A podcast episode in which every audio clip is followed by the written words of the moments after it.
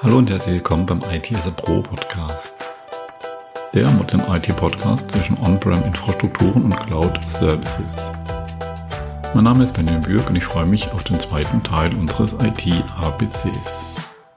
In der sechsten Folge sind wir nach H wie HDD, HTML und HTTP stehen geblieben. Heute machen wir mit I weiter. Falls euch der Podcast gefällt, dann bewertet ihn bitte.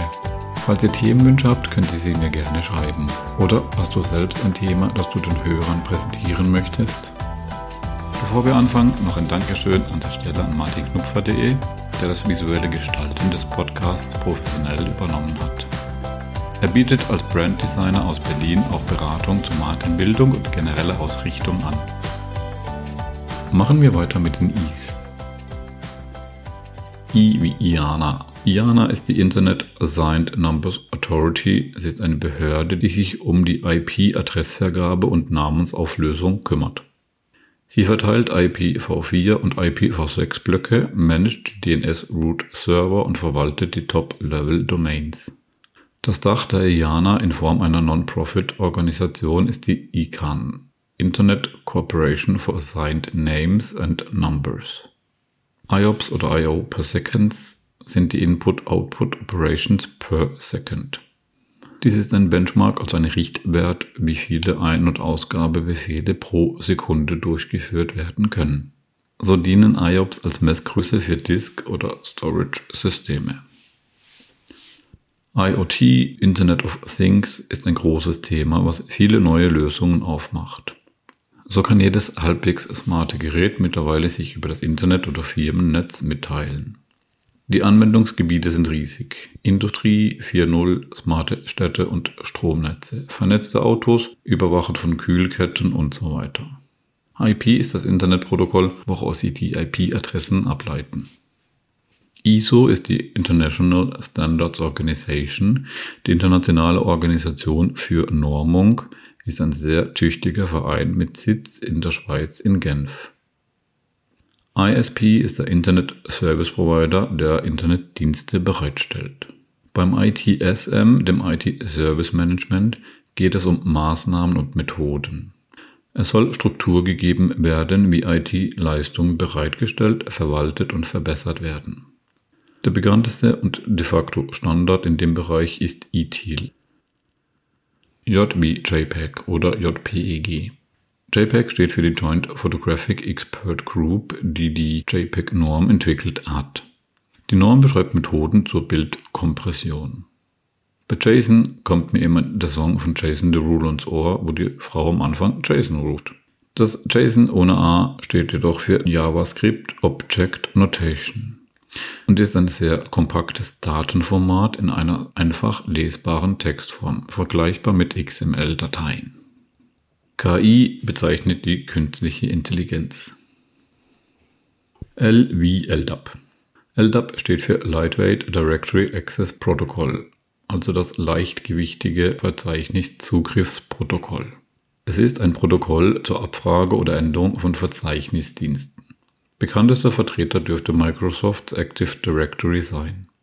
Der Client schickt per Standard eine Anfrage über Port 389 an den Directory Server. Bitte beachtet, dass Microsoft plant, auf LDAP S umzustellen. Bereitet euch vor und stellt am besten jetzt schon um. LIDA ist das Light Detection and Ranging und seit der aktuellen Smartphone-Generationen vielen ein Begriff. Es ist eine Technik, die Umgebung optisch in 3D zu erfassen. Was vor wenigen Jahren noch teuer und Riesenapparate gewesen sind, passt heute in eine Hosentasche und hilft auch Autos autonom fahren zu können. M2M, Machine-to-Machine-Kommunikation, wird heute gerne mit IoT zusammen genannt. Wobei IoT sich mehr mit smarten Geräten befasst. Hat M2M den Ursprung in der Telemetrie, so wurden anfänglich Daten von Wetterstationen versendet. Es besteht der Fokus, Arbeitsabläufe zu rationalisieren und somit die Produktivität zu steigern. So teilen Verkaufsautomaten mit, wenn sie neu bestückt werden müssen. MIMO oder MIMO bedeutet Multiple Input, Multiple Output und ist ein Verfahren zur Nutzung mehrerer Sende- und Empfangsantennen. ML ist das Machine Learning, also das maschinelle Lernen. Systeme lernen hier anhand von Beispielen und leiten sich daraus Muster und Gesetzmäßigkeiten ab. Die NAS Network Attached Storage ist ein Speicher im Netzwerk. Hersteller gibt es hier viele wie Asusor, Buffalo, D-Link, Netgear, QNAP, Synology oder Western Digital. Die Geräte sind eigenständig und stellen ihren Speicher über unterschiedliche Protokolle wie NFS, SMB zur Verfügung. Sie haben ein eigenes Betriebssystem und können mit mehreren Disks ausgestattet werden, um RAID-Funktionen zu nutzen. Damit kann die Leistung erhöht werden und Datenverlust vorgebeugt werden. NOT ist die Network Address Translation, die Netzwerkadressübersetzung, und wird in S und DNAT unterschieden. Bei der S, also der Source NAT, wird die Source, die Quell-IP, geändert. Beispielsweise bekommen so die Clients im Internet die IP des WAN-Interfaces oder einer definierten IP. So spricht man von einer Masquerade, da die Client so nicht mehr direkt angesprochen werden können. Die DNAT, also Destination NAT, funktioniert genau umgekehrt. Hier wird die Destination IP angegeben und diese wiederum an einen Server per Port Forwarding weitergeleitet. So kann man der Firewall Public IPs geben, die man vom ISP zugewiesen bekommen hat. Die Firewall kann die IP je nach angefragten Port dann auf unterschiedliche Geräte weitergeben, meist einem Server in der DMZ. NFC ist die Near Field Communication, die Nahfeldkommunikation. Sie ist eine Funktechnologie zur Datenübertragung auf kurze Distanzen. OBD steht für Onboard Diagnose ist ein Diagnosesystem im Auto. Mittlerweile setzen einige Fahrtenbuchhersteller auf diesen Stecker, mit dem dann Fahrten akkurat aufgezeichnet werden können. Eine tolle Sache. OEM. OEM steht für Original Equipment Manufacturer. Der Originalausrüstungshersteller und begegnet uns in der Automobilwelt und bei der Lizenzierung von Software. So sind OEM-Lizenzen meist mit der Hardware gebundelt. Man kauft neue Computer oder Laptops und erwirbt Windows OEM-Lizenzen. In Deutschland haben die Gerichte entschieden, dass diese Kopplung jedoch unzulässig ist und somit OEM-Lizenzen auch ohne Hardware verkauft werden können. Bei Microsoft heißen diese System Builder. OEM-Lizenzen haben meist eingeschränkte Nutzungsrechte. Stichwort Volumenaktivierung, Reimaging und Virtualisierung. Nun sagen viele, dass sie diese OEMs gar nicht benötigen, weil sie Volumenlizenzen oder Windows as a Service haben. Da muss aber genau hingeschaut werden, da OEM oft eine Voraussetzung ist. Das OS, das Operating System, ist das Betriebssystem. PCI DSS ist der Payment Card Industry Security Standard, der Sicherheitsstandard für Kreditkartendaten, der für sämtliche Einrichtungen, die Karteninhaberdaten verarbeitet, bindend ist. PDF steht für Portable Document Format und ist somit ein portables Dokumentenformat von Adobe. Der Zweck ist, dass Dokumente plattformunabhängig und originalgetreu wiedergegeben werden können. PDU Power Distribution Unit sind mehrfach Steckdosenleisten, die meist in Rechenzentren und Racks vorkommen. Hier findet man diese 19 Zoll Bauweise und bieten unterschiedliche Steckerformen. Meist kann man diese fernsteuern und überwachen lassen. PHP, die Hypertext Preprocessor, ursprünglich Personal Homepage Tools, ist eine Skriptsprache für Webanwendungen. PIN, die Personal Identification Number, ist die persönliche Identifikationsnummer, mit der man sich authentisiert. Mit PoE, Power over Ethernet, ist es möglich, Strom über das Netzwerkkabel zur Verfügung zu stellen. So können Geräte, die relativ wenig Leistung benötigen, wie IP-Telefone, Kameras, Access Points, mit Strom über das Ethernet-Kabel versorgt werden. PSTN steht für Public Switched Telephone Netzwerk und bezeichnet das Telefonnetz. Das QR im QR-Code steht für Quick Response, also schnelle Antwort.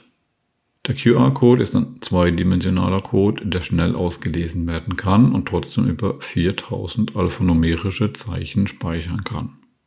Sein Ursprung hat der QR-Code in der Automobilindustrie und wird heute in vielen Bereichen eingesetzt. RAM Random Access Memory ist der Arbeitsspeicher. Da dieser Speicher schneller als andere Speicher ist, werden die Daten vom Betriebssystem-Applikationen dort gespeichert, welche vom Geschwindigkeitsvorteil profitieren. Der Speicher ist nicht persistent und wird beim Neustart oder Stromausfall gelöscht. RDP oder RDP ist das Remote Desktop Protokoll von Microsoft. RPA oder RPA steht für Robotic Process Automation, die robotergesteuerte Prozessautomation. Softwareroboter-Bots übernehmen manuelle, wiederkehrende, zeitintensive, fehleranfällige oder einfach langweilige Tätigkeiten, die sonst ein Mensch ausgeführt hätte. Ziel des Ganzen ist es, die Qualität zu erhöhen, Prozesse zu beschleunigen, Effizienz zu steigern und Kosten zu sparen. Meiner Meinung nach geht es hier nicht darum, dass Roboter Menschen ersetzen, sondern entlasten und in Zeiten von Fachkraftmangel Personalressourcen sinnvoller eingesetzt werden können.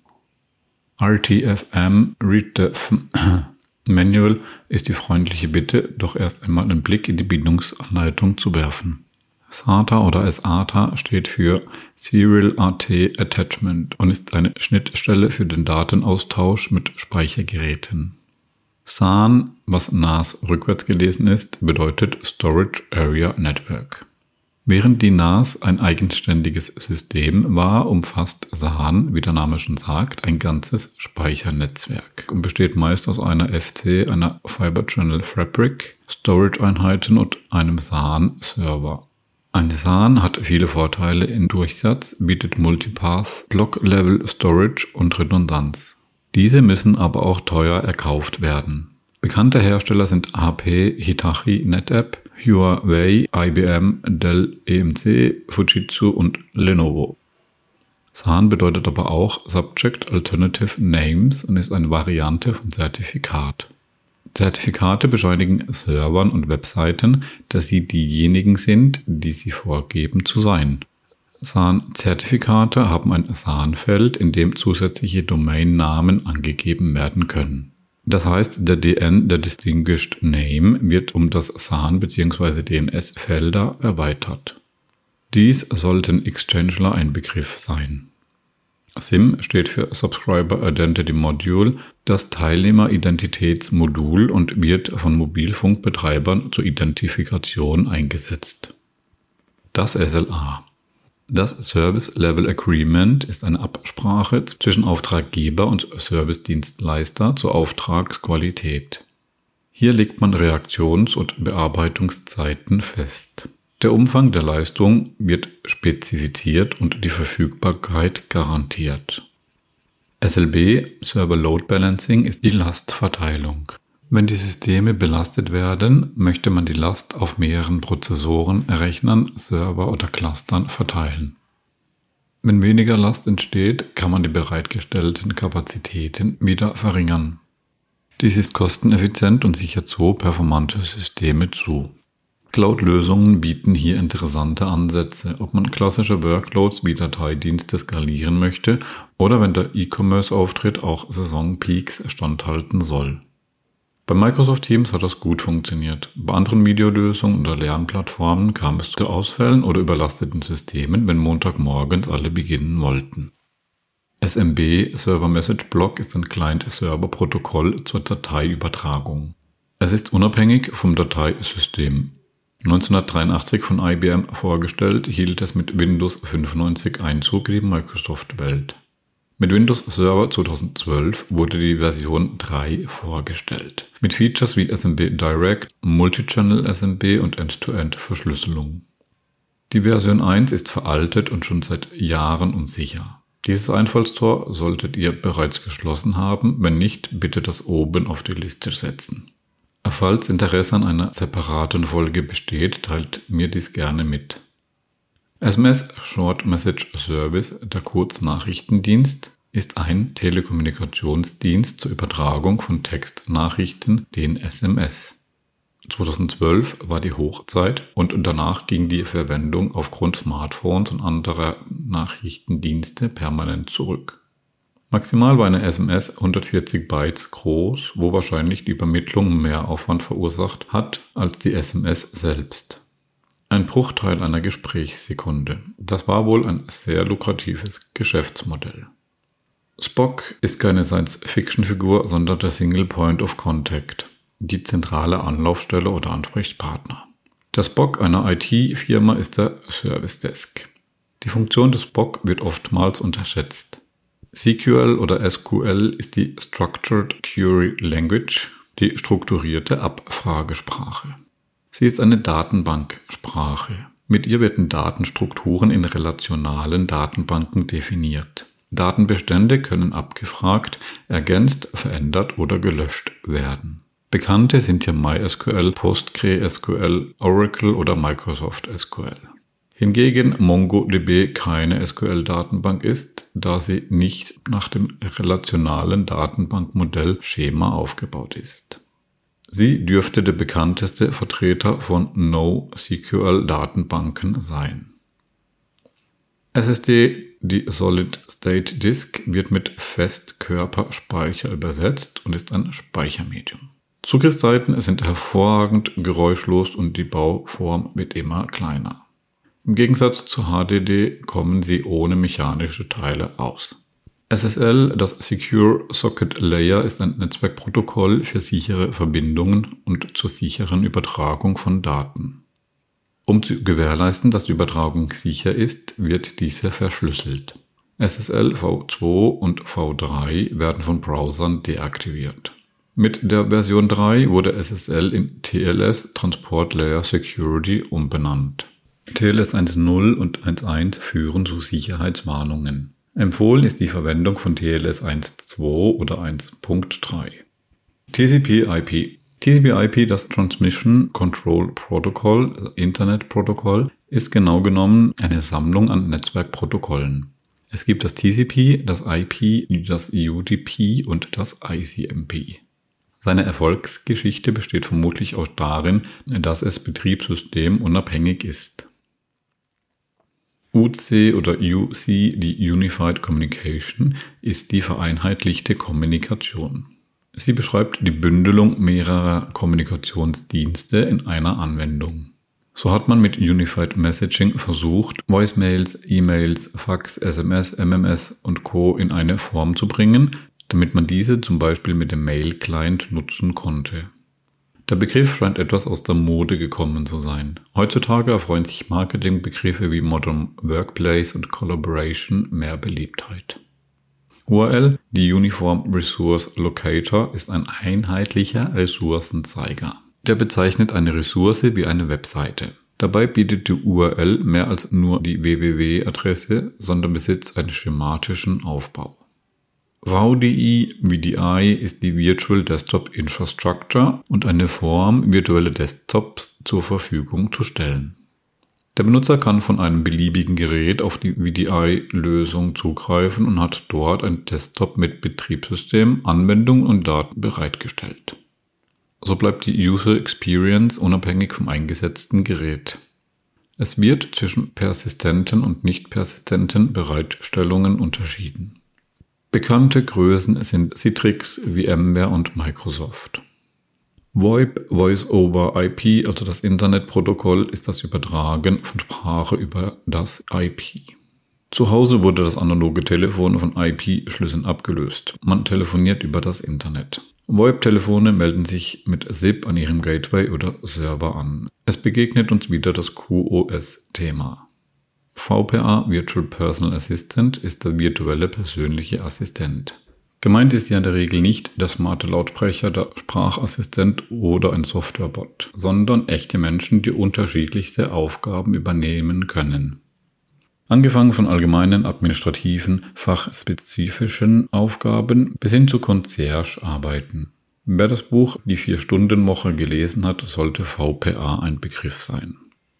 VR oder VR ist die Virtual Reality, eine interaktive virtuelle Umgebung. Hierbei ziehen sich die Anwender eine Brille auf, besonders beliebt bei Unterhaltungsmedien. Das Thema steht schon seit Jahren vor ihrem Durchbruch, konnte sich aber in der Breite noch nicht durchsetzen. Die Vermischung mit der physischen Realität wird Mixed oder Augmented Reality AR genannt. W wie Vesus Windows Server Update Service. Von vielen belächelt, gehasst und für tot erklärt, verrichtet er aber seit Windows Server 2003 zuverlässig seinen Dienst. Mit ihm können Aktualisierungen zentral in einem Netzwerk zur Verfügung gestellt werden. Die Microsoft Clients können so ihre Updates von einem Server beziehen. Für ein kostenloses Produkt finde ich ihn passabel und erfüllt seinen Zweck. Das Thema Patch Management kommt mir immer sehr persönlich vor, da jeder seine eigene Vorliebe oder Ablehnung hat. Vermutlich auch aufgrund der Vielzahl der Hersteller. So ähnlich wie bei Monitoring-Lösungen, wo gefühlt jeden Monat das beste Tool erscheint, das alle anderen in den Schatten stellt. WWW ist ein Film von Will Smith, steht aber in unserem Fall für das weltweite Netz, das World Wide Web. Und zu guter Letzt sind wir bei Z wie ZIP angelangt.